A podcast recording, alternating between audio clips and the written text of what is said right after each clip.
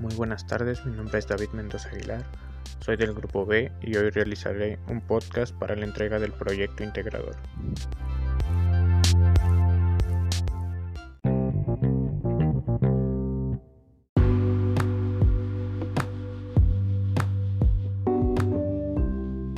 La toma de decisiones en el perfil vocacional y en las bellas artes.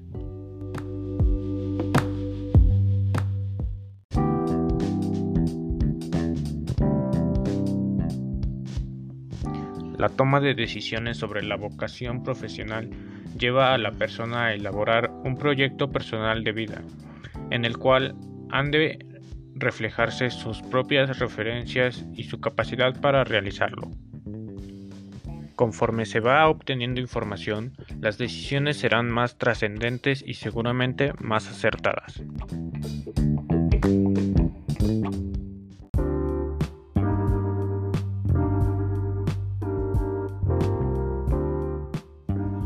La toma de decisiones es una situación que está presente en nuestra vida desde que despertamos hasta que nos acostamos.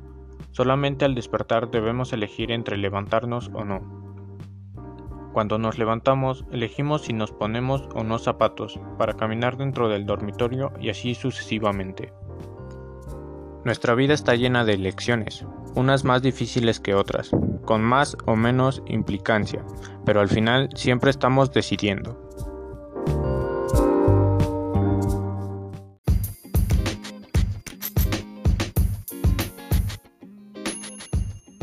La toma de decisión vocacional es el resultado de un proceso que implica tiempo para que el joven pueda reflexionar y evaluar en forma realista la situación en la que está inmerso. Descubrir sus intereses personales, plantearse objetivos y pensar alternativas posibles.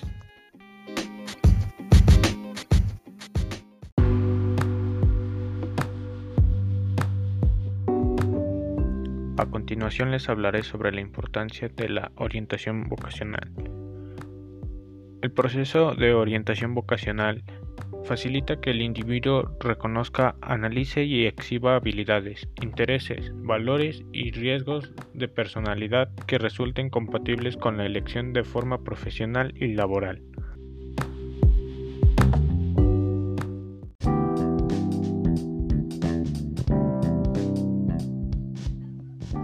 Cómo se relacionan las tomas de decisiones con las bellas artes.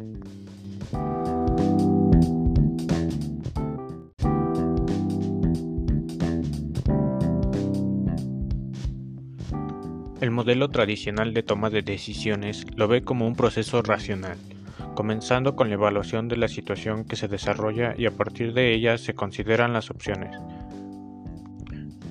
Cada opción se evalúa idealmente, se compara con otras opciones y se da prioridad a partir de los criterios de evaluación.